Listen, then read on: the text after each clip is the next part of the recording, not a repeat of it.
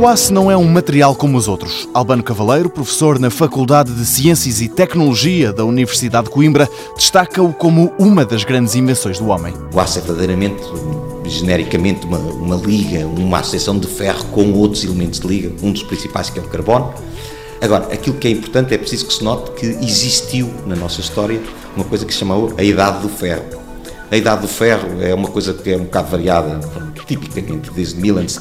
a 1000 depois de Cristo pode-se considerar mais ou menos a idade do ferro. Mas há mesmo pessoas que dizem que a idade do ferro veio até aos nossos dias. Portanto, isto porquê? Para, de facto, mostrar que a importância deste material. Se a liga foi descoberta há muito, também a investigação feita sobre o aço é antiga, mas o material, sublinha Albano Cavaleiro, só entrou nas preferências da humanidade há pouco tempo. Foi a partir mais ou menos dos meados do século XIX que o aço teve um boom imenso.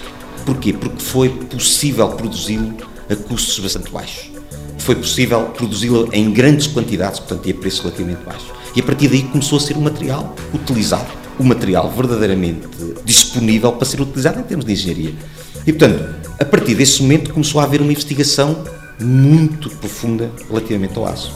Por exemplo, havia problemas de corrosão. Ah, então é preciso desenvolver estes aços para conseguirem resistir à corrosão e aparecem os chamados aços inoxidáveis. Mas mesmo que a idade do ferro e do aço se tenha estendido até agora, a verdade é que a época dourada desta liga parece que já lá vai. Eu diria que, apesar da sua contínua predominância em termos de materiais para a engenharia, o aço está a perder alguma influência em termos de materiais o desenvolvimento que existe neste momento em termos materiais é uma coisa fantástica. Portanto, todos os dias são desenvolvidos novas classes de materiais, novos materiais que permitem soluções alternativas àquilo que já existe. E assim, depois do aço, estamos no tempo das ligas de alumínio, titânio e magnésio, materiais mais leves e muito interessantes para a indústria automóvel.